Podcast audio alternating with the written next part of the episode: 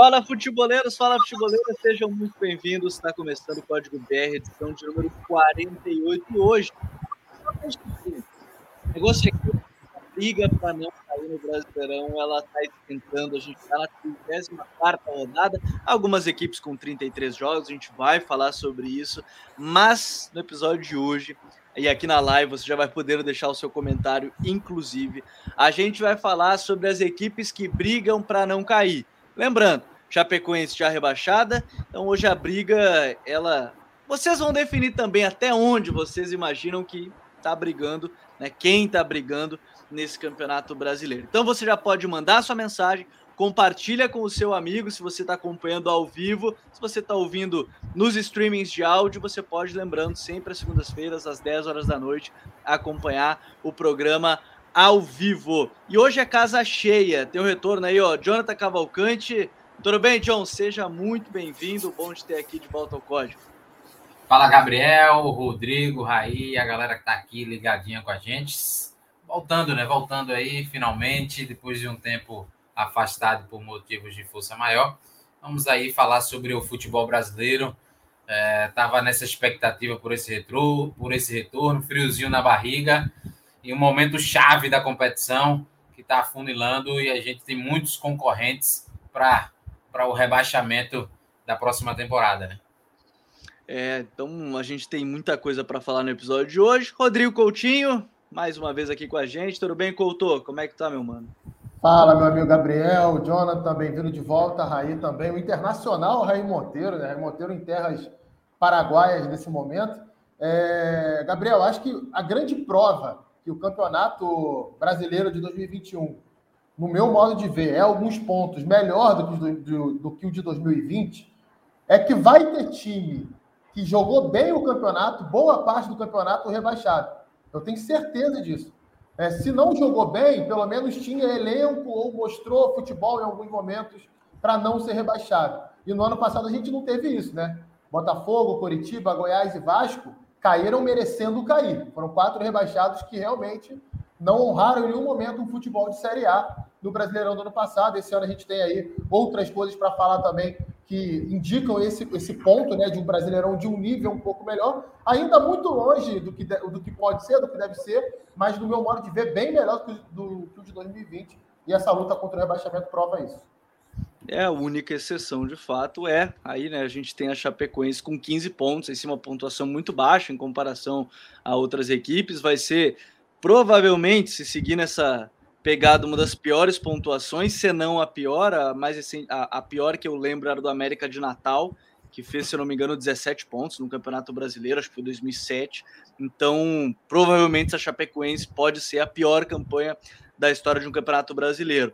Nosso homem internacional, de fato, um tupiniquim, porque está no Paraguai, né? Se preparando para ir para o Uruguai depois para acompanhar a decisão da, da Copa Libertadores da América. Raí Monteiro, tudo bem, Raí? Seja bem-vindo.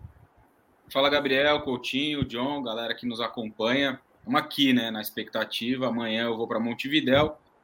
E sabadão o couro come lá, né? Palmeiras e Flamengo, Flamengo e Palmeiras. Enfim, a gente vai poder falar mais sobre isso, acho que ao longo da semana, por aqui, em outros lugares.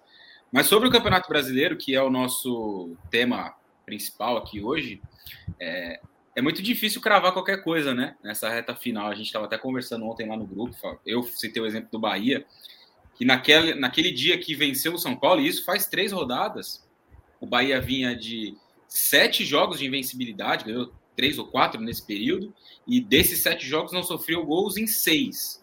E parecia, eu disse isso aqui naquele domingo, né, naquela segunda-feira, que o Bahia não cairia mais, porque o trabalho do Guto tinha, de fato, é, conseguido fazer bons ajustes no time, né? E de uma hora para outra, o time perdeu dois jogos, empatou agora no fim de semana, um jogo que poderia ter perdido, né? Talvez até deveria ter perdido o Cuiabá, e já está de novo afundado na zona do rebaixamento, né? Então, o Campeonato Brasileiro segue muito imprevisível. O Grêmio é um outro exemplo, né, que a gente vai poder falar mais. Tava afundado, todo mundo ah, já foi, caiu, já era do nada o Grêmio colocou a cabeça para fora ali e tá olhando, né? Tem nada definido. Tirando a Chape e o esporte, é, o campeonato vai ter muita emoção até o fim. Já tem os primeiros comentários, né? Vai, vão cair, ó. O Mago comentou aqui com a gente. Chape Esporte Bahia Juventude. De nada, ele já mandou aqui, ó. O Mago, já que ele é o Mago, né? Tem que confiar aí. Se ele falou, tá falado. O Michel Brito disse que o Grêmio não se salva, mas se ele estiver vivo até a 37 rodada, o Corinthians passa o rodo. Segundo ele, cai Chape Esporte, Grêmio Atlético Goianiense. E o ganhando dinheiro, ó, indica, fala pra gente como é que é o ganhando dinheiro, ó. Chape vai cair, Grêmio, Juventude Atlético Goianiense. Vou mostrar a tabela do brasileiro. Ela tá nesse momento dessa forma. Chapecoense 15 pontos, já rebaixado. O Sport tem 33, tem 34 jogos. O Grêmio tem 35 e 33 jogos. O Bahia tem 37 em 33 jogos. Aí o primeiro time que está respirando é o Juventude, com 39. O Atlético Goianiense tem 40. São Paulo tem 41. Não sei se vocês colocam, mas vou citar aqui. Atlético Paranaense também 41, Santos 42. Tem gente que eu já vi que coloca até o Cuiabá 43. Lembrando, a média hoje, hoje a expectativa é de 45 pontos para escapar do rebaixamento. A gente vai falar dos jogos ainda que estão faltando para cada uma das equipes, né, e tudo mais. Mas vou começar por ti, Coutinho. Essa tabela, a gente está vendo aqui até o Cuiabá. Para ti vai até onde essa briga do rebaixamento? O Cuiabá tem 43, né? 34 jogos. Vai até onde essa briga para não cair para ti, Coutinho? Então, Gabriel, eu acho que vai até o Cuiabá sim. Né? Por mais que tenha 43 pontos, mas vou muito naquilo que o Raí falou, cara. É, o Bahia é um grande exemplo, o Grêmio é outro grande exemplo, o próprio Juventude, né, que estava ali, parecia que não ia conseguir sair porque estava jogando bem, mas não estava conseguindo vencer, e de repente encaixa uma sequência de quatro jogos sem perder, três vitórias e um empate, aí depois perde, normal, perder fora de casa para o Atlético Mineiro, mas hoje está fora da zona de rebaixamento. E eu vou te dizer porque eu coloco até mesmo o Cuiabá. Cuiabá é um time organizado, é, acho que já falamos sobre isso aqui ao longo do Campeonato Brasileiro. É um time até que consegue se comportar de formas diferentes. Claro que não é uma equipe altamente criativa, quando tem que ficar muito tempo com a bola, mas tem padrão, você enxerga ali que tem organização, né, que sabe jogar, mas é, nas últimas rodadas o Cuiabá ele não vem jogando bem. Ele jogou bem contra o Inter, ele fez um bom primeiro tempo contra o Bahia, mas no segundo tempo já caiu de produção, e os jogos anteriores a esse foram jogos de um nível bem abaixo do que vinha sendo apresentado. E aí, cara, a gente tem que falar do seguinte: são nove vitórias em 34 jogos. Não vamos esquecer que o primeiro critério de desempate é o número de vitórias. Por exemplo, o Atlético Paranaense tem um jogo a menos e tem 12 vitórias. Né? O Santos tem 10 vitórias. O e próprio o Grêmio né, tem 10 vitórias. É, e tem o mesmo número. De... Tem um, um jogo a menos que o Cuiabá também, e oito pontos a menos. Então, a gente tem aí pela frente algumas equipes, né? Se a gente for, for contabilizar aqui, Atlético Paranaense e São Paulo fazem um confronto direto. Então não conta tanto, né? Para os dois pontuarem ao mesmo tempo. Mas Atlético Goianiense e Juventude, se eu não estou enganado, não é confronto direto. Enfim, me ajude, me ajude aí se for, porque também Vamos é lá, jogo, até, é até vou aproveitar. Direto. É ah, direto, é direto. Até... Eu vi aqui agora. Tá, perfeito. É, é confronto direto. Então, assim, são dois confrontos diretos que, na realidade, pode servir apenas para um desses times. Se empatar, por exemplo, os dois jogos, São Paulo e Atlético Paranaense, Atlético Goianiense e Juventude, Aí fica tudo embolado, fica tudo muito indefinido. Então, assim, sinceramente, cara, é, eu hoje vejo é, o Grêmio, nas últimas rodadas, jogando melhor que o Cuiabá. O Juventude jogando melhor que o Cuiabá. O Bahia, até esses últimos dois jogos, vinha jogando melhor que o Cuiabá. Eu tô falando do Cuiabá porque é o time que está mais acima, tá? Não é nada, eu não acho que vai uhum. ser o Cuiabá. Mas eu, o que eu estou dizendo é que o Cuiabá, para mim, ainda assim, briga contra o rebaixamento, sim. Bom, o Bruno Gondstein mandou boa noite aí, pessoal. Bom ter o John de volta. Douglas Batista, nosso popoto, está de volta também. Ele tem um texto bem legal que a gente vai colocar essa semana, né, sobre o Mikael, centroavante do esporte. O Matheus Valim ainda disse que o Grêmio precisa vencer Flamengo e Bahia e depois disso ver se não cai. Mas sendo clubista, diz ele, que bom que ele botou, sendo clubista, acredito que cai o Bahia e Juventude. Ele botou, foi bem claro, ele sendo clubista, brincou. O, o Raí, ainda tem um ponto, a gente fala do, desses confrontos que, que vão vir a acontecer. Você falou do Bahia no início, mas eu quero tocar justamente nesse ponto do Grêmio. A gente vai falar mais sobre isso, mas quero começar ainda falando dessa questão do Grêmio, porque o jogo de terça-feira, o popular amanhã, contra o Flamengo, é, o Flamengo pensando totalmente em jogo de sábado e tudo mais, pode ser também um meio divisor, né? Porque vencer e chegar a 38 pontos Vamos olhar a tabela de novo. Ó. Vencer, chegar a 38 pontos, ficar um do Juventude, mesmo que com um jogo a mais, já começa até trazer uma atenção para os outros, né, Raí? Tava, tava travado aqui o microfone. É, exato, né? O, o, Grêmio vai ter uma possibilidade muito grande, né? Nesse jogo contra o Flamengo de conseguir três pontos, porque o Flamengo deve jogar, vai jogar, né? O time C, assim como o Palmeiras contra o Atlético Mineiro, em um jogo que tem um outro caráter, né? É uma briga lá em cima. Não vai poder dar o título ao Atlético, mas é mais um para diminuir essa possibilidade, quem sabe no domingo ser campeão. Então, para o Grêmio, essa rodada ela pode ser muito, muito boa nesse sentido, né? De que ele tem um jogo que não é um jogo fácil, é lógico que não.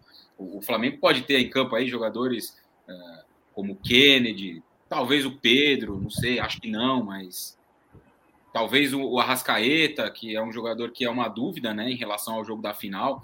Pode ser que ele jogue um pouquinho na arena ali para ver como está a condição dele, sei lá, 5, 5, 20, 30 minutos.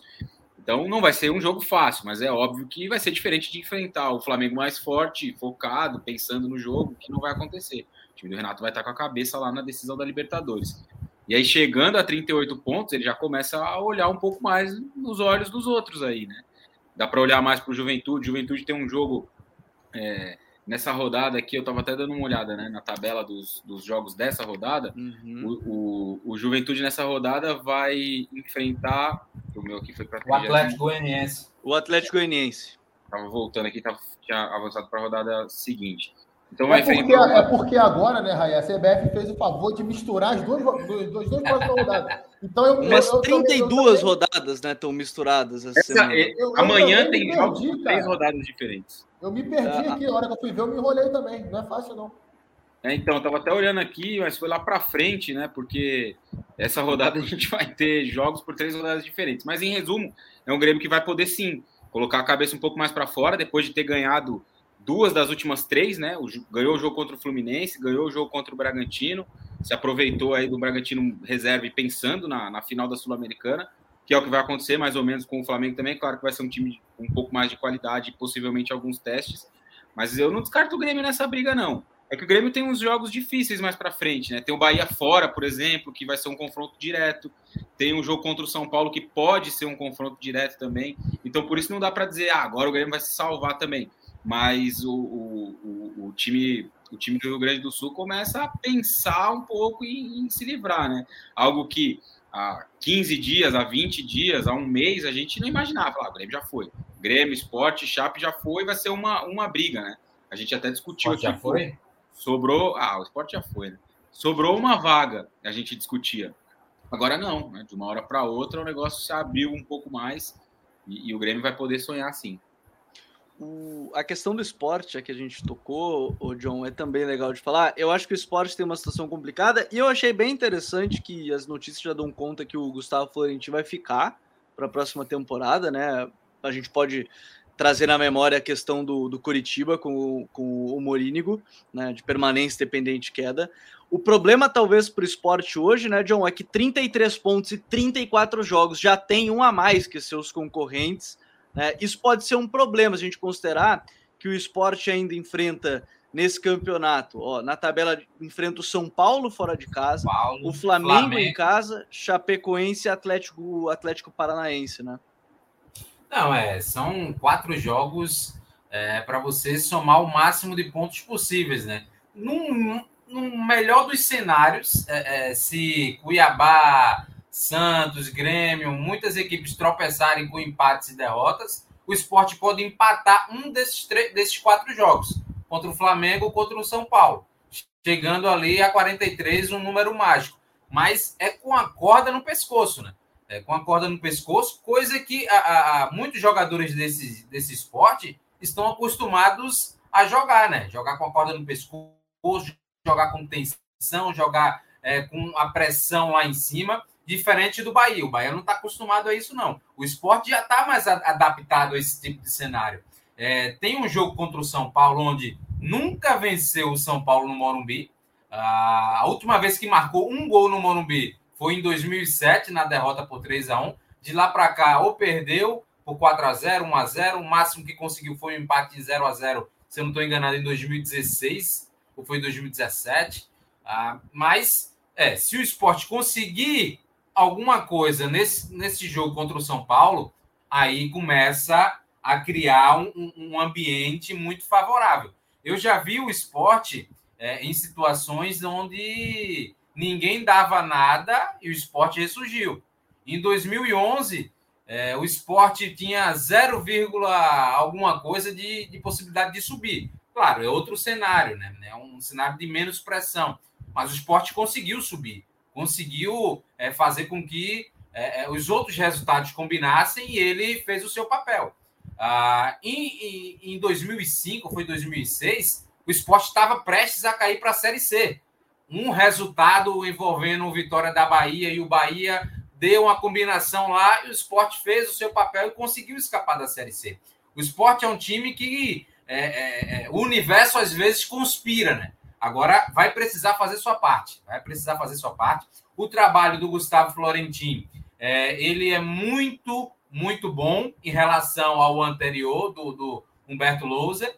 É, ele conseguiu fazer com que o esporte é, tivesse um pouco mais de mecanismos ofensivos, o esporte fosse mais agressivo, com a cara que o torcedor gosta, o esporte é, é se aproxima mais das vitórias, claro, está é, num, num cenário de muita exposição, precisa vencer, então vai ceder espaço lá atrás. A defesa, se os números comprovam que ela é uma das cinco, seis melhores defesas do Campeonato Brasileiro, mas a gente sabe que ah, os números eles não retratam friamente o que é o sistema defensivo. O esporte tem alguns, alguns, alguns defeitos, é, principalmente com o Marcão, com o Sander no lado esquerdo. O Marcão chegou até a fazer um jogo muito, mas muito superior do que a sua média na última partida contra o Bahia.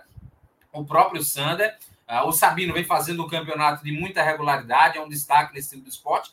E lá na frente tem um cara que fareja gol, né? Um cara que mete para dentro, o Mikael. Mikael tá no momento excelente, é um cara que é, tem uma presença de, de, de área muito boa. É, ele tem mostrado uma evolução muito grande desde que ele surgiu nas, na base do esporte, chegou na base do esporte, né? Porque ele é um jogador que, que não fez categoria de base, o primo, primeiro trabalho de base é no esporte. Então, ele está mostrando um refino técnico de bater com a direita, com a esquerda, é, um tempo de bola excelente. Então, o, o, torcedor do esporte vai se, se, se fixando né, em, alguns, em alguns pilares da equipe. E, claro, vai torcer, vai secar, vai secar muito o Grêmio, vai secar muito o Cuiabá, vai secar muito Juventude e tentar fazer o seu papel dentro de campo. Mas eu acho que o Raí já está dizendo que o esporte está fora. A gente já viu muita coisa no futebol brasileiro e ainda dá. É difícil, muito, mas muito difícil. Não estou aqui para enganar ninguém do torcedor Provocou, do esporte, mas a gente Provocou. já viu alguma coisa.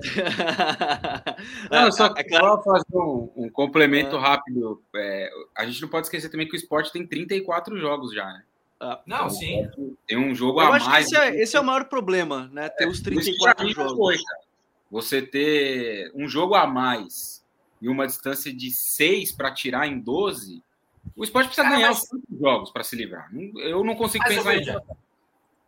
Eu vejo uma tabela muito complicada, por exemplo, para o Cuiabá. O Cuiabá vai pegar Atlético Paranaense, o Cuiabá tem Santos, tem Fortaleza brigando por Libertadores. É, então, o Cuiabá tem uma tabela muito difícil de, de somar alguns pontos. Claro, tá ali na boca do gol. É só fazer dois pontinhos, número mágico atingido e, tá, e, e pronto. E, e, o Coutinho tá falando que o Cuiabá não tá jogando tão bem, concordo com ele. Eu tô vendo que o, o, o treinador é, tá buscando o quê? Somar pontos. Chegar aos 45 o mais rápido possível. Tá sendo um time pragmatíssimo o time isso do ficou, Cuiabá. Isso ficou muito nítido contra o Bahia, né? O time fez isso. um bom primeiro tempo, Teve dois gols anulados, um deles, no meu modo de ver, foi um absurdo. Não houve falta do Jenison no Paraíba. E no segundo tempo, simplesmente abdicou de jogar, se retraiu, mal contra-atacou e o Bahia quase que ganha o jogo no final, né? O Rodallega cabeceou uma bola no travessão. É, eu concordo com o Jonathan. Eu acho até que junto, né? Estava até fazendo um levantamento das tabelas aqui. Vou buscar aqui rapidinho. É, junto com, com, com o Cuiabá, a tabela mais difícil para mim é a tabela do Bahia. Né? A tabela do Bahia, para mim, é a tabela mais difícil junto com o Cuiabá. É bem difícil. É, tem um jogo atrasado, mas é um jogo contra o Atlético Mineiro, que ainda Isso. não é o campeão, né? Vai, tá, vai querer ganhar para confirmar. Aí pega o Grêmio dentro de casa, com a obrigação de pontuar, provavelmente, porque o Grêmio vai ter ultrapassado o Bahia se confirmar a vitória contra o Flamengo, que é bem provável, já que o Flamengo vai jogar com o time reserva. E aí o Bahia tem dificuldade nesse cenário de ter mais a bola, de ter que atacar e criar espaço. Pega o Atlético Goianiense fora, que voltou a jogar bem com o Marcelo Cabo. Quem vê o resultado do Atlético Goianiense Ceará e não vê o jogo, acha que o resultado foi justo. Não foi. O Atlético Goianiense amassou o Ceará. Criou amassou. muito, principalmente no segundo tempo, né? O segundo é. tempo foi um vareio de bola. O jogo Não, foi um, e, e termina e termina com o Flu provavelmente brigando para uma vaga direta, né? Joga, joga em casa contra o Flu, Bahia, e o mas Fortaleza. E o Fortaleza que também, né? Os dois vão estar tá brigando para tentar essa classificação direta. Então assim, eu, eu, eu vou ser bem sincero para vocês, eu tô torcendo para o Bahia não ficar, porque senão eu vou virar meme. Eu, eu, eu, eu, tô torcendo o Bahia ficar, perdão, perdão. Tô torcendo o Bahia ficar, não vou virar meme. Eu já virei meme essa semana porque o Botafogo subiu e a minha projeção no início do campeonato era meio de tabela da Série B, né? Mas isso daí, acho que nem o mais é, fanático torcedor do, do Botafogo acreditaria que o Botafogo ia subir, né? Na época. É, é aquela coisa, né? É muito fácil. Espetacular, né? Mas é. tocando nesse assunto que o, que o Coutinho trouxe do Bahia, é, é, eu, eu assisti esse jogo contra o Cuiabá é, e ficou claro, né? Que o time apresenta algumas coisas, né? Mas é, ofensivamente falando, tô, tô, tô nessa linha, mas muito pouco, né? É muito pouco. É um time que o Guto parece que atrai, né? Que as equipes que ele dirige é, só sabem jogar em um, em um, determinado contexto. Qual é esse contexto? De jogar de cara para o vento, quando tem espaço, quando tem espaço para progredir, para sair em velocidade. Quando enfrenta uma equipe que fecha ali, ó, a casinha ali, bota duas linhas de quatro, ou até mesmo uma linha de cinco e uma linha de quatro, tem muita dificuldade. É, é, e, e, aí o torcedor do Bahia, se estiver assistindo a gente aqui, claro que está assistindo, ah, como é que faz isso? Eu acho que tem um jogador importantíssimo para acrescentar e aumentar a, a questão de, de, variabilidade de jogadas. Se chama Rodriguinho. Por mais que o torcedor tenha uma, um ranço do Rodriguinho, porque o Rodriguinho ainda não conseguiu ser aquele jogador que foi no Corinthians, até mesmo no Cruzeiro, ele tem algumas limitações físicas, mas o Rodriguinho tem uma capacidade de, um domínio orientado, tem um chute de fora da área, ele gera dúvida no marcador, ele atrai o jogo por dentro, coisa que falta muito ao Bahia. O Bahia não consegue ter esse jogo por dentro. O Rodriguinho, é, ele ocupando ali o meio espaço entre o zagueiro e o lateral e nas costas ali do volante, ele consegue atrair a marcação para receber essa bola e com o giro orientado já ficar de frente para a meta ou atrair a marcação e liberar um lateral o, o Juninho Capixaba, que está jogando de ponta, ou o Nino Paraíba ou o Rossi, que estão ali pelas, pelos lados de campo. Então, o, o, o Guto tem em mãos um jogador que pode fazer com que o Bahia aumente o seu repertório ofensivo. Agora tem que saber utilizá-lo. Ele, ele entrou no jogo contra o Cuiabá e deu outra cara, deu outra, outra, dinâmica, outra dinâmica, por mais que o, o, o, tempo seja, seja pouco, né? A amostragem, mas a gente sabe da qualidade do Rodriguinho eu acho que pode fazer com que o Bahia consiga os pontos necessários. Eu vejo que o, o, o outro aspecto que joga contra o Bahia, é, que a gente já viu com outros treinadores e, e é desse elenco já desde da, da temporada que o Roger comandava, onde decidiu a Copa do Nordeste com o Ceará e perdeu, é a questão de lidar com o emocional. Parece que o Bahia não consegue é, é, é, jogar com a, a corda escada, né? Em momentos de pressão, o time não consegue, o time não reage. É, é o, o, esporte, para mim, é muito mais é, capaz de lidar nesse cenário do que o Bahia. Os jogadores do Bahia parece que não conseguem sair daqui, parece que estão atordoados num pesadelo. É, o, o, Rossi passou o jogo todinho brigando com, com o árbitro da, da partida, o Klaus, querendo forçar falta, querendo cavar, querendo. E não jogou. E não jogou o primeiro tempo. O segundo tempo até melhorou um pouco a produção dele mas é, é, falta um pouquinho de, de, concentração, de equilíbrio emocional aos jogadores do Bahia para lidar com esse contexto adverso que, que vai ter que enfrentar até o final do Campeonato Brasileiro. O, o campeonato, até agora é importante a gente ir frisando. Depois a gente vai tentar falar de quais equipes a gente imagina que de fato vão cair. Agradecer aí todo mundo que está chegando. Se você está chegando aqui pela primeira vez, se inscreve aqui no nosso canal. Se você está ouvindo pelo podcast, não esquece, você pode acompanhar ao vivo né, e deixar seu comentário. Mas assim, as tabelas, tá? A gente falou de esporte, falou de Grêmio, falou de Bahia. O esporte enfrenta o São Paulo fora, o Flamengo em casa, Chapecoense fora, Atlético Paranaense em casa. O Grêmio joga contra o Flamengo nessa terça-feira, né? Você pode estar ouvindo já depois desse jogo, né? O podcast. O Bahia fora, São Paulo em casa, o Corinthians fora e termina contra o Atlético Mineiro em casa. Pode ser que o Atlético Mineiro já seja até campeão brasileiro. Provavelmente não, deve ser, né? Na última rodada do brasileiro. O Bahia joga contra o Grêmio em casa, confronto direto. Atlético Goianiense fora, Atlético Mineiro em casa, assim como o Fluminense também em casa, Fortaleza fora. Aí eu quero entrar, Coutinho, num time que tá jogando muito bem, que é o Juventude. E o Juventude tem uma tabela que é bem chatinha, assim, para não dizer outra coisa, porque ela é bem chata. Atlético Goianiense fora, né, já nessa rodada. O Bragantino em casa, o Fortaleza fora, e aí o Fortaleza brigando aí para querer classificar na Libertadores. São Paulo o fora. O Bragantino depend... também, é por Libertadores, hein? Pois é, o Bragantino também ainda nessa, nessa briga, mas tá, já, é, até justamente pela perda do título da Sul-Americana. O São Paulo fora, depende da situação e de como vão ser os últimos jogos do, do Crespo. Pode ser até que esteja brigando por uma vaga de Libertadores, o São Paulo, até porque G8 no brasileiro, né? Então, por que não? E o Corinthians em casa. O Juventude está jogando. Né? Pois é, o Juventude está jogando bem. Tá na zona de rebaixamento, né, hoje. O, o, tá primeiro time fora, né, com 39. Mas a tabela é bem complicadinha, né, o Coutinho? É, assim, é, é, difícil, né? Mais uma vez citando lá a questão do Bahia, tem até alguns adversários em comum, né? É, a Juventude tem o Atlético, o Atlético Goianiense, vai jogar em Goiânia. E se o Atlético repetir o desempenho que teve contra o Ceará, é difícil você jogar duas vezes daquele jeito e não vencer, pelo menos um jogo, né? É muito complicado. Vai jogar fora contra o Fortaleza, vai estar brigando ali por vaga direto na Libertadores. Como você falou, tem São Paulo, tem Corinthians. Assim, é claro que, é, olhando desse jeito, né? É, talvez o Juventude seja uma equipe inferior tecnicamente a todas essas que ele vai enfrentar. Isso aí não é, não é novidade para ninguém. Mas o time vem jogando bem, como você falou, né, Gabriel? Até mesmo nesse jogo contra o Atlético Mineiro, o Atlético mereceu vencer por 2 a 0 o Juventude, durante boa parte da, do jogo, ele dificultou muito as coisas para o Galo. É, é, congestionando a entrada da área, protegendo bem a área. Primeiro tempo chegou a acertar alguns contra-ataques ali perigosos. Quase que o Sorriso faz um gol de entrada da área ali no meio do primeiro tempo, quando o jogo ainda estava 0 a 0 depois que o Galo fez 1x0, aí virou outro jogo, né? O Juventude teve que sair e o Galo acabou fazendo o segundo naquele golaço do Hulk. Mas foi um time que dificultou muitas coisas. E antes disso, que não é muito parâmetro, né? O campeonato do Juventude não é contra o Atlético Mineiro. Nos jogos anteriores, quando ele enfrentou equipes que duelam com ele, Juventude, para ficar na Série A, o Juventude foi melhor. O Juventude foi superior, inclusive, em jogos que ele não venceu. O Juventude foi melhor que o Bahia, não venceu. Foi melhor que o Ceará, não venceu. E depois venceu três jogos seguidos. Né? Um deles, inclusive, fora de casa. O Jair Ventura chegou, conseguiu dar continuidade àquilo que o Marquinhos Santos vinha fazendo muito bem, principalmente na parte ofensiva. A gente olha o time de Juventude, ele não mexeu em nada na organização do time. A ocupação de espaços, a movimentação de jogadores.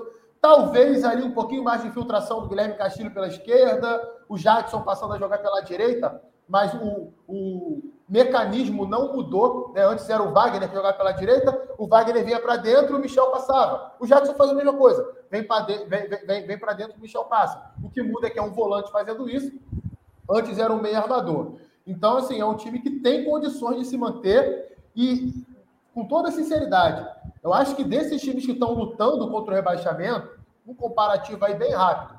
Contra o esporte, com certeza. Contra o Bahia e Grêmio, também com certeza. Contra o Atlético Goianiense, o Atlético Goianiense fica pau a pau. Contra o São Paulo, com certeza. Contra o Atlético Paranaense, com certeza. Cuiabá fica pau a pau e contra o Santos, com certeza. Por que eu estou fazendo essas comparações? O Juventude foi, foi, um time muito regular nesse campeonato. É, é, dificilmente a gente via o time jogar mal.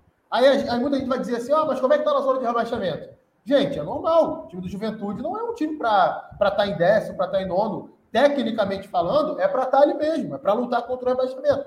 Mas em termos de organização, concentração, intensidade, entrega, disputar os jogos, Juventude foi muito mais regular que várias equipes nesse campeonato. E acho que merece ficar nessa Série A, sim. E, e dentro disso, né, Raí, a gente fala de, de um Juventude aí que tem essa tabela complicada e, e, os outros times. E é claro que talvez dentro de, disso, a gente fala muito desses confrontos diretos. Né? Por exemplo, o próprio Atlético Goianiense, que é o 15, né, tem 40 pontos.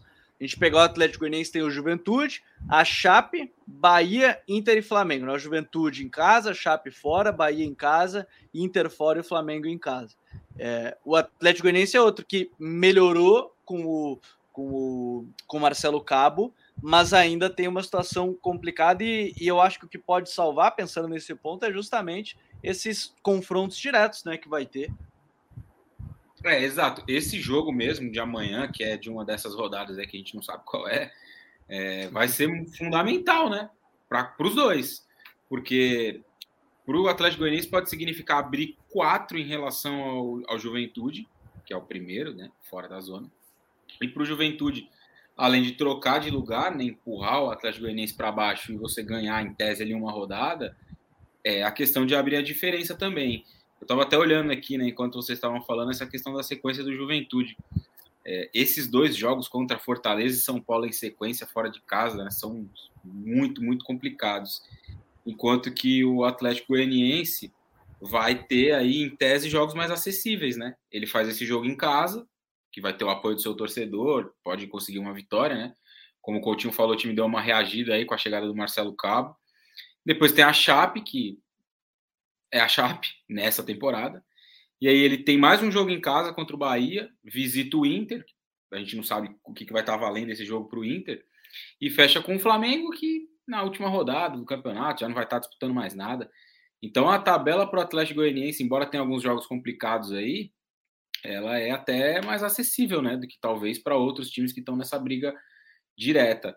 Foi um time que nas últimas rodadas teve uma queda de, de rendimento no sentido de pontuação, né?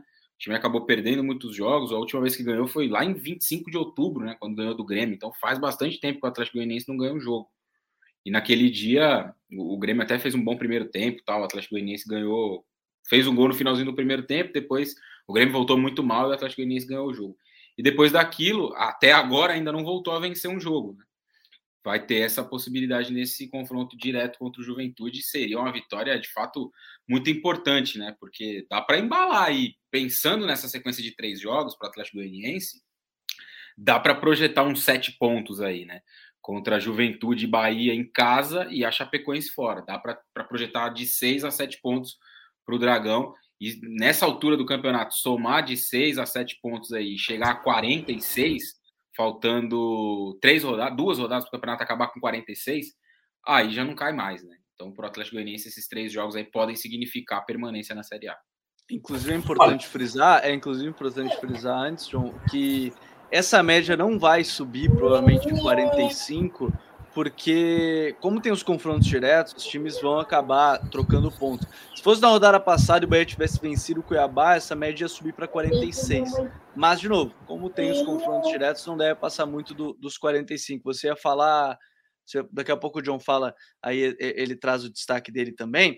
E aí a gente tem na tabela de classificação, então a gente está falando desses jogos. Ó, eu vou colocar até de novo para vocês verem como é que tá a, a tabela. Para quem está chegando, já aproveitar. E você pode deixar nos comentários aqui, né? Porque, por exemplo, o Davi Cardoso que disse que o Jair Ventura estava em queda livre, agora que melhorou graças ao time do Inter. É, Bahia tá jogando mal pra caramba Mas não mesmo. Tava mesmo, hein, Gabriel? Mas não tava em queda livre mesmo. Não sei que time é esse de Juventude. Não sei se é o, é o Juventude de Caxias do Sul, que o Davi Cardoso tá. ah, é uma outra coisa que único... ele falou do Inter ali que você não leu, hein? Ah, mas é que aí eu sou. É, ainda é 10h39, pô. É 10h39, tá muito cedo ainda, tá muito cedo. E, e aqui o, o Matheus Alinda também tá fazendo. Tá todo mundo com calculadora na mão, né? Eu fiz a tabela aqui, dependendo da troca de pontos, até 43 salva, depende da campanha. Para mim, para mim salva. Para mim salva. Pois eu é. fiz uma, uma, simulação que salva, hein? Pois é, ah, esses eu, eu acho que essa simulação aí foi meio tendenciosa, hein? o é que, assim, eles são os balizadores, né? Acho que esse é um ponto. É, o Juventude e o Bahia hoje são os balizadores. O Juventude com 39 e os 39% de aproveitamento levam a crer que seriam 45. Mas, como tem troca de pontos, pode ser, pode ser outra coisa. E aí, John, você ia falar justamente que eu acho que tem um detalhe legal da gente debater, que é justamente qualquer sequência de vitórias nessa reta final, duas, não vou nem colocar três, porque faltam cinco jogos. Três aí é o time se salva. Mas dois jogos seguidos pontuando é um outro nível. O Raí tocou num ponto que eu acho legal de a gente debater. Duas vitórias seguidas pode ser um outro nível de confiança numa reta final de campeonato, né, John? Além do outro nível, é, é, duas vitórias consecutivas, ela muda totalmente a, a, a, o, o, seu ponto de vista de briga, né? É, se o esporte, por exemplo, se tá aqui o esporte, o esporte é, consegue duas vitórias consecutivas, tá na briga, tá no bolo de novo, né? É, é, o Grêmio, o Grêmio precisa ganhar do Flamengo e tem uma sequência aí: Flamengo e depois é, enfrenta a equipe do Bahia fora. Se vencer, meu amigo, acorda, acorda, sai, desafoga um pouquinho do pescoço, né? Mas a gente sabe que é, é, o segundo turno ele já é um pouco mais duro, né? Principalmente agora na reta final, né? Onde a gente já tem encaminhado o que é que você está brigando. Então, a tendência, a tendência é que a gente tenha jogos muito mais difíceis do que já, já foram no, na, no primeiro turno. Uh, eu vejo que as possibilidades de empates é, elas crescem muito, elas crescem muito. Por isso que uh, o, o Matheus Valim fez a, a questão do, dos 43 pontos, por isso que eu acho muito plausível 43 pontos. Né? Uh, eu, eu, eu acredito que Grêmio, esporte, ah, o próprio Juventude tendem a, a, chegar com 42, 43 pontos. O que vai, difer, o que vai diferenciar ah, é as equipes que estão fora. Cuiabá, o Santos. Para mim, o Santos briga até o final. Por mais que ah, seja muito difícil o Santos cair, por causa, da, por causa de, de ele estar muito próximo de atingir os 45 pontos, mas a, a questão do desempenho do Santos e a tabela que ele enfrenta, o Santos vai enfrentar, por exemplo, vou citar aqui para vocês, tem uma sequência com Fortaleza brigando por Libertadores, depois Internacional brigando por Libertadores, Flamengo e encerra com Cuiabá. Esse é um, para mim, dos quatro e jogos. Tem, e já tem 34 jogos, né? Isso, é, isso. Do, dos quatro jogos, o único ganhável, para mim, na minha avaliação, é o Cuiabá. Então, por isso, para mim, que ele se, ele se safa. E o Cuiabá vai se alastrar até o final. Por isso que o Cuiabá tem uma tabela muito complicada e para mim vai chegar até a última rodada, amigo. Porque esse campeonato está muito, mas muito parelho. Uma vitória e um empate você consegue é, catapultar, né? Você consegue sair da zona do rebaixamento e já ficar com dois clubes entre o 17 e o 15. É, mas daqui a pouco você perde um jogo e tá fora. Tá lá, cai de novo para a zona do rebaixamento. O Bahia é um exemplo, o Juventude é outro exemplo. Então, é, é, eu vejo que a, questão de, de, emendar uma sequência de, de uma vitória e um empate é de suma importância para você se manter. Né? O Grêmio está fazendo uma conta aí que tem que ganhar quatro. Né? Eu acho que é, quatro eu acho muito difícil o Grêmio ganhar. É, pela tabela dele e também pelo futebol, né? O, o Coutinho, não sei se concorda comigo, você, Raí, é, eu vejo que o Grêmio ele tem algumas limitações, teve muita dificuldade contra a Chapecoense, por mais que a Chapecoense tivesse desmobilizada. É, em determinado cenário, quando a Chapecoense se fechou, o Grêmio teve dificuldade, ficou muito na base da individualidade do Ferreirinha. É, o destaque positivo do Grêmio são os dois volantes, né? O Lucas Silva e o Thiago Santos. O, o Lucas Silva está jogando o que faz muito tempo que não jogava. Tá armando, tá virando bola, organizando a equipe de trás, pisando a grande área, finalizando de fora da grande área é, é o grande destaque do Grêmio hoje, na minha concepção. Um cara que cresceu muito com o caçador de recompensas, que é o Wagner Mancini. E eu não sei se você falar. de recompensa é só, só a gente vai terminar, não. Todo, abandonou, já abandonou Vitória, abandonou o Atlético Goianiense, agora abandonou o América Mineiro, tudo pelo, pelo Royal, pelo Real, pelo Pirão, meu amigo. Ah, mas Uma, cinco, tá cinco milha, cinco milha eu aceito aí trocar também, ah, pô. Cara, cinco mas aí, aí pô, tá tu, bom, né? Aí tu joga fora toda a tua carreira, né? Tu vai ficar sobre com, sempre. Mas segue contratando, não muda de, nada. De recompensas, cara. Porque não muda cara abandonar um projeto que estava dando tão certo como o Atlético Goianiense, o América Mineiro. Queria só fazer assim, um complemento nisso aí que o John estava falando, da, das, você ganha duas, né, e dá um salto. Eu acho que um bom exemplo disso é o Ceará. Se a gente olha para trás aí, há seis rodadas, por exemplo, o Ceará não estava jogando mal, fez um jogo muito bom contra o Bragantino, fez um jogo ali razoável contra o Palmeiras, poderia ter empatado. O jogo contra o Bragantino poderia ter ganhado o jogo, né? embora tenha empatado nos dois lances finais. Então, se a gente olha para as seis rodadas, o Ceará estava lá embaixo. E a gente estava aqui discutindo, pô, o Ceará tá mal, tá um mês sem ganhar e tal, tá se aproximando cada vez mais da zona. Nos últimos seis ganhou quatro, empatou dois, e hoje é um time que está brigando por Libertadores. E, e aí a briga é essa, e, e eu acho que briga por Libertadores, se duvidar, se, se deixar, se deixar, ali o 16 tá brigando também. Acho que até eu tô brigando, hein?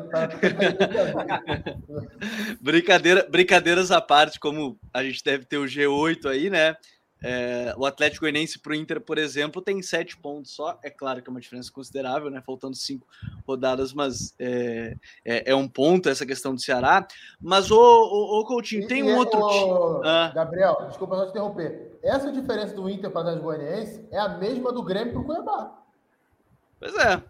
Então, assim, é, é, é uma questão assim de, dessa, dessa, dessas brigas de, de colocação.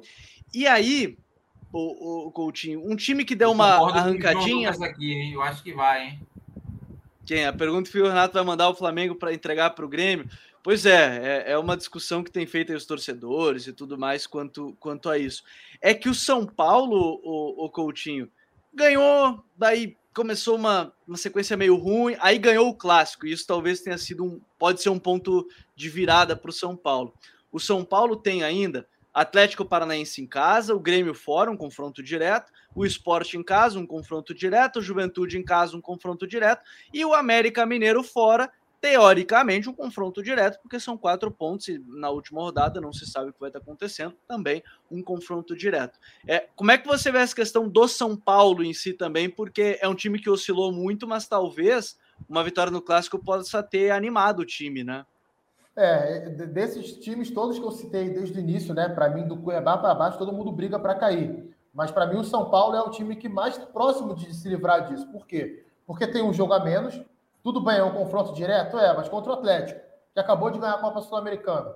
Talvez não chegue tão mobilizado assim. E é dentro do Morumbi. E o São Paulo, cara, ele tem uma coisa que, assim, ele não inspira confiança nenhuma, porque é muito irregular, principalmente nos jogos fora de casa, né? Consegue oscilar assim de um jeito impressionante. Joga muito bem um jogo, aí no jogo seguinte já vai muito mal. Eu sempre faço a relação lá dos jogos iniciais do Rogério Ceni e aí depois aquele jogo lá contra o Fortaleza fora de casa. O São Paulo jogou muito mal. Aí depois contra o Bahia muito mal, muito mal contra o Flamengo. Aí depois do clássico vai muito bem contra o Palmeiras fora de casa. É, assim, é uma gangorra que é até difícil a gente opinar. Mas a gente acha que a gente, pô, agora o time está pegando um caminho vai ficar tranquilo, vai até brigar por uma pré-Libertadores. Aí o time faz dois, três jogos ruins. Aí quando você acha, não, São Paulo vai brigar contra o rebaixamento, aí o time reage no confronto como, como contra o Palmeiras. Tudo bem que estava lá com o time reserva, mas os reservas do Palmeiras formam um bom time, né? São bons jogadores. É um dos melhores elencos do país e podem sim fazer frente à equipe do São Paulo. Mas eu acho que de todas essas aí que eu citei, até acho que o esporte também ainda luta para ficar. Não acho que o esporte já é favas contadas, não. Então a gente pode colocar aí, ó, nove times. Desses nove times, para mim, o, o São Paulo é o que está mais próximo de se livrar, justamente por essa situação. E porque eu acho também que, tecnicamente, é o melhor desses times. Acho que é o time que tem mais jogadores com, com condições de resolver uma partida, é, mais opções no banco de reservas. Pô, a gente está falando de um time que tem Miranda na zaga, Arboleda, que é um baita de um zagueiro, o Reinaldo, que sujeito a chuvas e trovoadas na lateral, mas mais uma vez aí para mim é um dos melhores laterais desse campeonato brasileiro, laterais esquerdos.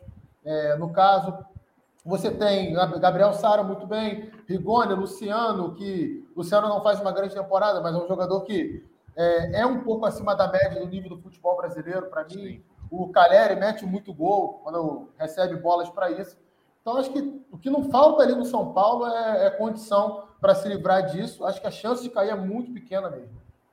E, e o Raí, é, é, um time que, assim, o Coutinho já falou da qualidade do, dos jogadores e a tabela ela tem muito confronto direto também e talvez o mais importante, muitos confrontos diretos em casa. Não sei como é que tem sido essa questão de torcida também, vocês que acompanham mais perto, assim, aí em São Paulo, quanto questão de apoio e tudo mais, mas aparentemente a torcida pegou junto essa fase também, né? É, existe uma, uma mobilização muito grande, né, para esses dois jogos aí. Já existia antes, existiu no jogo contra o Flamengo. onde São Paulo teve 48 mil pessoas no Morumbi, nos 4 a 0 né? Foi o maior público do time aí, desde o jogo contra a LDU lá atrás, que foi o último jogo com público antes da pandemia. Até então, o São Paulo tinha feito quatro jogos em casa, né? Contra Ceará, Santos, Corinthians e Inter. Todos esses jogos com um público bastante razoável ali e tal. E nesse jogo contra o Flamengo já teve 48 mil pessoas. O jogo contra o Atlético Paranaense também, é, quase que ingressos esgotados, pelo menos de arquibancada, né, os ingressos mais baratos. Então dá para esperar aí pelo menos mais 40 mil pessoas no Morumbi. No sábado, no jogo contra o esporte, deve ter de novo, né? Então existe sim muita mobilização por parte da torcida. As organizadas puxando muito, né, para chamar as pessoas para o estádio e tal, para tentar ajudar, né? Ajudar como pode. A gente falou aqui várias vezes sobre torcida que pode atrapalhar, e a do Grêmio atrapalhou muito nos jogos que foi, né? A gente pode se recordar aqui da, da derrota para o esporte, do empate com o Cuiabá, do jogo contra o Palmeiras, que aconteceu o que aconteceu. Torcida fazendo a pressão que acabou atrapalhando um pouco. Então, acho que do lado do São Paulo isso é positivo. E além disso, a questão dos jogos em casa, né? Do, dos confrontos diretos, né? Então, antes desse jogo contra o Palmeiras, é, a projeção que eu imaginava, eu não, não imaginava que o São Paulo venceria o Palmeiras por, porque achava que o Abel jogaria com o time titular, então apostava até numa derrota nesse jogo aí. Que iria, obviamente, do ponto de vista anímico, na piorada no quadro, né? Você perde um clássico depois de tomar 4 a 0 pro, pro Flamengo. E essa era a tensão do jogo, né? Não ganhar o clássico. Exato, né? Era um clássico que tinha muito valor para fora, né? Do, na, na, na, torcida do Palmeiras também existia um movimento, né? Muito forte de, de jogar esse jogo para afundar o rival, uma chance de pô, jogar o São Paulo para baixo, não aconteceu. Então, era até pontos que eu não imaginava que o São Paulo faria, esses pontos no Allianz Parque aí, que deixou a situação um pouco mais tranquila, porque agora o time vai para uma sequência dos próximos quatro jogos, três são no Morumbi, né? Joga esses dois que eu citei, com o Atlético, que estava até ontem fazendo festa, né? Então a gente não sabe também como os jogadores vão estar para esse jogo, né? E depois o esporte no. Um abraço para o Paulo Autori. Eu sugiro, que você, eu sugiro que vocês pesquisem o vídeo do Paulo Autori dando uma cantada. Vamos dar um fire. Ah, mas tá certo, o campeão tem que ficar. Tem que, Óbvio, tem que... ele tá no ritmo assim, ó, aquela pegada. Tem que calibrar mesmo. Inclusive, aí, se alguém quiser, um dos dois que ganhar no sábado e quiser me chamar para festa, eu vou junto. é... A bebida for grátis. Cuidado, cuidado, cuidado, que o campo tá minado, hein?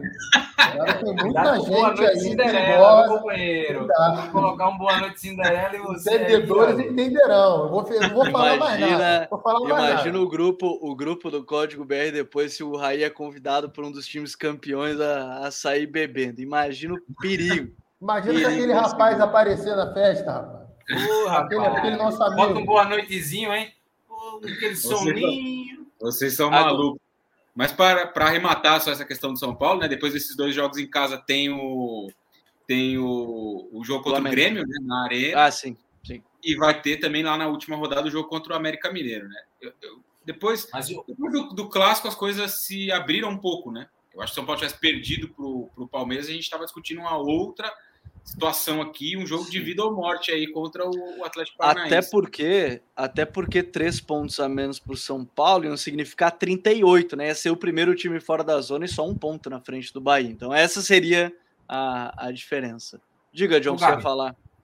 Como tudo que a gente está falando aqui só tem validade até o próximo jogo, né? Porque teve o próximo jogo, muda tudo. Tem jogo amanhã, então muda. já era. Tem jogo amanhã. já era. Todo mundo que está ouvindo aqui amanhã já pode ter pode a gente carimbar, isso continuar valendo, ou se desfazer tudo. É, é, tocar num, num, ponto importante, né? O São Paulo, é, como a gente ao longo do Código BR ressaltou, a questão do, do cansaço físico, não, não fez é, uma pré-temporada decente, até pelo calendário apertado. Então, a gente nessas rodadas finais do Campeonato Brasileiro vai para um, uma maratona gigante, né? Muitos jogos acavalados, como foi quase todo o campeonato brasileiro, todo o calendário brasileiro. É, e, e, o São Paulo, é, se ele não ganha do Atlético Paranaense, por exemplo, porque é um jogo chave para o Atlético Paranaense é, relaxar, dar férias aos seus jogadores e abandonar de vez essa briga pela degola, porque o Atlético Paranaense está ali, por mais que, na minha concepção, é um dos times que, não, por mais que esteja abaixo de Santos, é, Cuiabá e até mesmo São Paulo, ele para mim não tem nenhuma chance de cair, né? Só matemática, mas pelo desempenho, para mim é quase zero. É, então, se o São Paulo não ganha, vem dessa maratona, o esporte, por exemplo, vai descansar. Por mais que tenha essa viagem de Recife para São Paulo, o esporte vai descansar oito dias. O São Paulo não vai ter esse descanso. Se perde para o Atlético Paranaense, cria uma pressão muito grande para esse jogo chave contra o esporte. Né? Então a gente sabe que o Rogério Ceni não é uma unanimidade. Torcedor é, ainda nutre uma paixão pelo Crespo. É, os jogadores do São Paulo ainda não encontraram o seu melhor futebol, por mais que as individualidades é, elas, elas sejam latentes. Você, como o Coutinho já citou, tem o Miranda, tem o Reinaldo, que é bom jogador, tem o Gabriel Sara fazendo um baita campeonato brasileiro. Mas o conjunto do São Paulo não conseguiu ter uma regularidade. Então, nesse momento de pressão, isso pode contar muito, né? Você jogar com o Morumbi lotado, é, o gol não sai, você, você perde do Atlético, aí vai enfrentar o esporte num jogo de praticamente mata-mata. Então, isso pode, isso pode mudar o cenário do São Paulo. São Paulo tem uma tabela que é chatinha, cara. É chatinha. É, pega Atlético, depois é, é, confrontos Grêmio, diretos, né? São Paulo, o São Paulo pega São Atlético, Grêmio, Esporte, Juventude. Né? Se o São Paulo perde para Atlético e perde para o Grêmio, amigo, complica demais a sua vida. Complica demais a sua vida nesse Campeonato Brasileiro. O... É uma tabela que tem, para não, se não Sim, dá para dizer que os cinco são confrontos diretos ainda nessa, nessa rodada. Não, é. Antes da gente entrar, antes da gente entrar em quem a gente imagina que vai cair, né? E vocês podem ir, ir comentando também aqui quem vocês acham que vai cair, porque depois eu quero ver a votação popular de vocês, aí para a gente botar na nossa tabela também. O, o Coutinho, o Atlético Paranaense, que tem São Paulo fora, Cuiabá em casa, Corinthians fora, Palmeiras em casa, Esporte fora, Hoje é o 13 terceiro, 41 pontos, a mesma pontuação do São Paulo. A ressaca, uma possível ressaca do título da, da, da, da Copa Sul-Americana pode atrapalhar o time. O desempenho no brasileiro não estava sendo dos melhores, né? É, oscila bastante, né? É, até acho que melhorou recentemente, um pouco antes da final da Copa Sul-Americana. O time deu uma crescida. Falei sobre isso semana passada aqui, né? Do quanto o Valentim conseguiu reaproximar é, a organização do time daquilo que era dos melhores momentos com o Antônio Oliveira, e acho que isso foi grande responsável pela conquista da Copa Sul-Americana também. É, mas acho que o que pode pesar a favor do Atlético são os últimos dois jogos. É, contra o Palmeiras, Palmeiras é, depois da final da Libertadores, e provavelmente já garantido dentro de fase direta de Libertadores, seja por um possível título contra o Flamengo sábado, ou se for vice-campeão, o Palmeiras hoje é o terceiro colocado, é muito difícil imaginar que vai ficar fora é, da, dessa nota de corte ali da, da, da vaga direta. Então, a, creio até que pode, que pode ser que os jogadores ganhem férias antes do tempo. Abel Ferreira passou a temporada inteira ah, é reclamando sobre isso, né? Então, acredito que isso possa acontecer. E a última rodada é contra o esporte, que aí é aquela situação, né? Eu não considero que o esporte já esteja rebaixado, mas sem dúvida é o time que tem a situação mais difícil. E aí você vai enfrentar o esporte na última rodada, a chance do esporte já estar rebaixado é grande, mesmo eu acreditando que isso não, não esteja sacramentado. É, acho que o jogo contra o Cuiabá dentro de casa é um jogo bem acessível para o Atlético, pelo, pelo estilo de jogo do Atlético.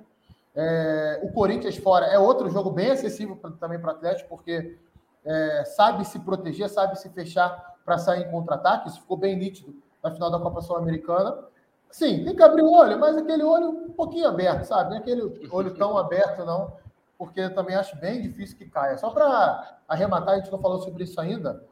Goiás está garantido na Série A, né? Acabou de vencer aí Sim. 2 a 0 se não me engano, venceu o Guarani hoje, 2 a 0 Isso. E está tá garantido, isso, tá garantido na, na Série A. Volta para a Série A em 2022. Alguém comentou aqui no chat, inclusive, no, no episódio, enquanto a gente está gravando, que é isso pode dar um, um gasto para o Atlético Goianiense não querer dar essa dupla festa para o Goiás. Né? Não vai querer ser rebaixado quando o Goiás está voltando à Verdade. primeira divisão e se, e se o Goiás permane se o Atlético Goianiense permanecer, estava lendo isso no Twitter hoje, antes de começar o programa, vai ser a primeira vez que é, primeira vez no brasileiro da Série A que teremos três times do Centro-Oeste. Achei bem interessante, assim, é, é a prova do crescimento de reorganização é, das equipes. Agora, senhores, agora é a hora do vamos ver. Agora eu quero saber de vocês que é aquela hora que vocês. Eu vou ter que pegar o print de quando a gente falou da tabela do brasileiro antes de começar. Essa, essa é legal, porque eu lembro do, eu lembro do Corinthians. A única coisa que eu lembro claramente, não, Corinthians. Você, não, Corinthians, você tem que lembrar do Grêmio, viu? Mas Lembra o Corinthians Grêmio, não vale, né? O Corinthians não vale. Aquele time lá ia brigar para não cair. não, é verdade. Tá certo, né? É um ponto, é um ponto. Tá, temos um ponto, temos um ponto. O do Grêmio talvez seja o que mais mudou em comparação é. que o que a gente falar.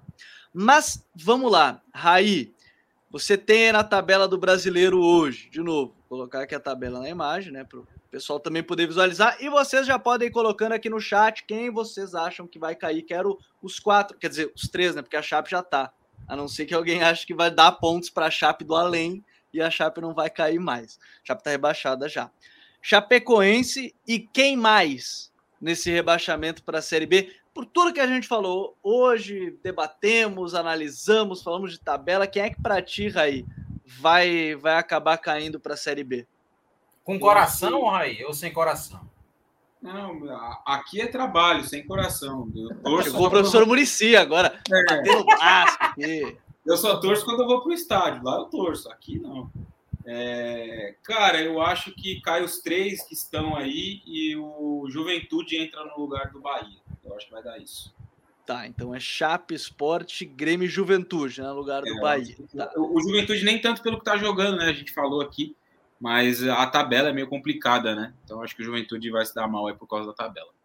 O André Luiz já comentou Esporte, Grêmio e Bahia, então ele mantém o que já tá. O César Moura só disse que o Juventude não cai. Comentou, Juventude não cai. e o Rafael, e o Rafael Rota, o Santos tem uma tabela muito difícil, mas conseguir roubar pontos deve ficar tranquilo. John, para ti, além do da Chape, quem baila da Série A de 2021? Chapecoense, Sport, ah, Grêmio e Juventude. Esses Juventude quatro. no lugar do Bahia. Tá. Coutinho, meu mano, te deixei por terceiro. Eu não vou dizer que é o último, porque eu ainda vou falar também. O Mago disse que o Grêmio não. Ó, o Mago apareceu. Vocês têm confiança. O Mago, o Mago surgiu de novo no chat dizendo que o Grêmio não cai. Ele Coutinho, tá pra ti. É, ele tá falando. O, o Mago tá. Tá ali, ó, rondando. Pra ti, Coutinho, quem é que Cara, cai junto com, com a Chape? Vamos lá. Confesso que sem, sem convicção nenhuma, tá? Sem convicção nenhuma. a convicção de uma rodada. É, a convicção de uma rodada mas tentando fazer um exercício de futurologia aqui, características dos times, encaixe de adversário, vamos lá. Chapecoense, Esporte, Bahia e Atlético Goianiense. Vou justificar. Acho que o Bahia tem a, rodada, tem a tabela mais difícil e começou a jogar mal no momento ruim. Acho que o Grêmio melhorou nos últimos jogos e tem uma tabela um pouco melhor. E acho que o Atlético Goianiense vai cair porque tem uma dificuldade imensa de fazer gol. Isso foi o campeonato inteiro assim. É, vários e vários não jogos. Não ganha em casa, né? Não ganha em casa porque, cara, produz e não consegue fazer gol. É impressionante. Né? É, em vários e vários jogos, jogou melhor que o adversário, produziu chances, mas perdia muitos gols ou errava ali no passe final. Tem uma questão técnica. Acho que não é um time que tecnicamente seja muito é, tão bom assim. Acho que o do ano passado era melhor. Mas acho que cai. Acho que o Atlético Goianiense cai como 17 Bahia 18º, Esporte 19 e a Chape 20 Meu Nordeste. O Rafael Gomes diz que é Chape, Esporte, Grêmio e Juventude. E olha, eu vou ser bem sincero, assim, eu tô meio com o Coutinho. Vai ficar no muro, irmão? Não, não, não, não, não. É porque ah, eu acho que tem uma rodada que pode ser. Vai dizer que o Grêmio se salva também, como ia ser brigar pela Libertadores. Você disse que o Grêmio era Libertadores. Não, você disse que o Grêmio era brigar pelo título. Não, não disse. Isso eu não disse. Isso eu sei que eu não disse. Essa parte eu tá sei gravado, que eu não disse. Tá gravado, tá gravado. Por isso Vamos mesmo lá, que eu sei que não disse. Por isso que eu sei que eu não disse. Agora, assim, eu acho que Grêmio e Flamengo, popular nesta terça-feira, se você está ouvindo já na terça, enfim, acho que eu acho que esse é um jogo meio decisivo. Hoje, enquanto a gente está gravando aqui, para mim é Chape, Esporte, Grêmio e Juventude. Eu acho que o Bahia ele ainda se salva nessa reta final. Mas assim, é, o Bahia tá muito mal. Eu concordo. O Bahia não tá bem, contra, contra o Cuiabá podia ter perdido, o Vasco podia ter perdido. Eu acho que o jogo, esse Grêmio e Flamengo pode dar um rumo, e aí, se o Grêmio não cair, aí eu aposto no Bahia sendo rebaixado. Acho que o Atlético Goianiense não vai, São Paulo não vai, Atlético Paranaense tampouco. Então, esse jogo, Grêmio e Flamengo. Se você está ouvindo na quarta-feira, depois que o Grêmio perdeu para o Flamengo, ó, confiram minha tabela com o Grêmio. Se o Grêmio ganhou, já bota o pé atrás aí, meu, nessa, nessa questão. Tá salvo, tá gravado, tá tudo aqui. Você já gravou. Tem o nosso canal de cortes, inclusive. Vai aqui na descrição do vídeo. Eu vou subir alguns vídeos aí que a gente debateu aqui, que foram bem legais os nossos debates sobre essa, essa rodada, essa reta final, essa queda, essa briga para não cair. O, o Bruno Matos que o Juventude não tá ruim. O César Moura Juventude não cai, apesar dos confrontos de Atlético Goianiense mais complicado. O André Luiz que vai ter jogo Atlético Goianiense Bahia, vitória do Dragão. Então, assim, acho que é um ponto. Gostei que o pessoal participou bastante hoje também. Tabela difícil é a do Santos, que tem Fortaleza em casa, Inter fora, Flamengo fora, Cuiabá em casa, que a gente citou. Mas agora é o vamos ver. Né? O código BR48 é a 34 rodada, faltam quatro jogos, João. O, o, o, torcedor André Luiz está falando aí, acho que é o André Luiz, né? Falando sobre o Atlético Goianiense. O problema do Atlético Goianiense cair é porque o Atlético tem um confronto com a Chape, né? A Chape vai ser determinante para muitas equipes, né? A Chape enfrenta o esporte, a Chape enfrenta o Atlético Goianiense. Então são confrontos que podem fazer com que esse, essa, essa linhagem de, de corte ela dê uma subidinha, né? Chega aos 43, 44 pontos. Então, por isso que eu acho que o Atlético Goianiense é muito difícil de cair, porque teoricamente, teoricamente, a NASA explica isso, que o Atlético Goianiense deve fazer três pontos contra a Chapecoense. Né? Não é possível que o Dragão não vá somar três pontos.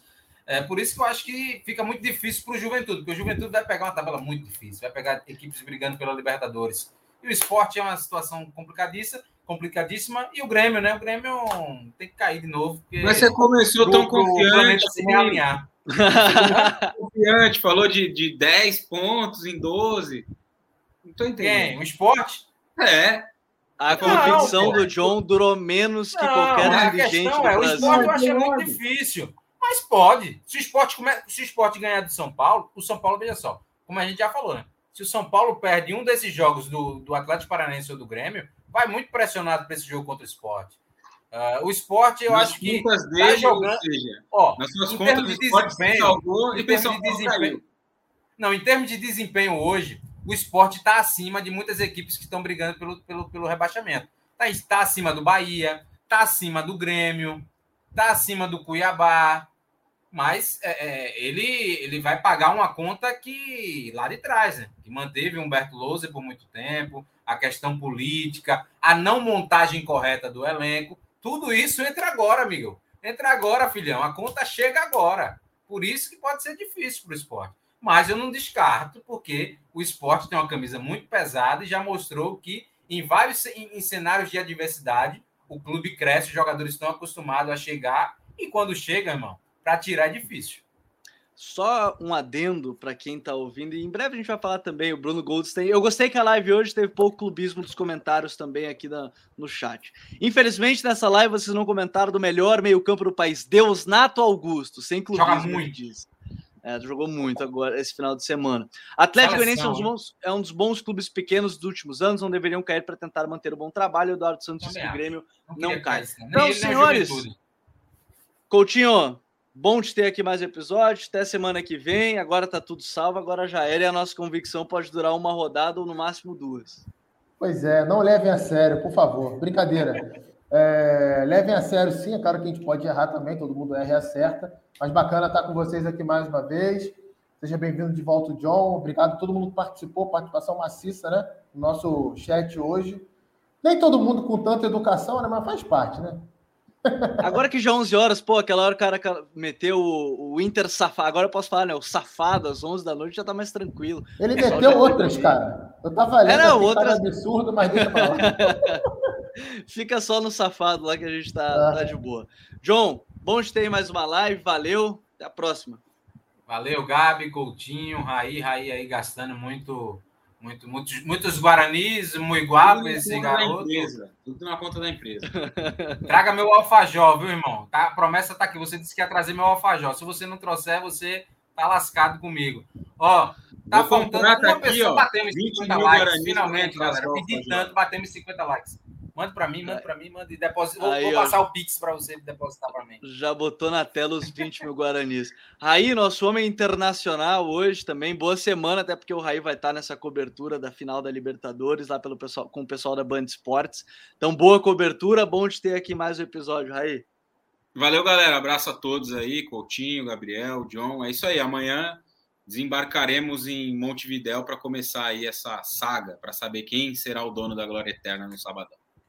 É a glória eterna nesse sábado. Importante lembrar, no sábado também teremos live pré-jogo. Pré-jogo, aqui o Futre junto com o pessoal do Lapizarra do LDT, que, nós, que nem a gente fez na Sul-Americana, vamos fazer na Copa Libertadores da América. Até mais tempo, vamos falar por mais, mais do que 45 minutos para a gente conseguir falar bastante sobre este grande confronto da Libertadores. Um grande abraço a todo mundo, valeu, até a próxima, tchau!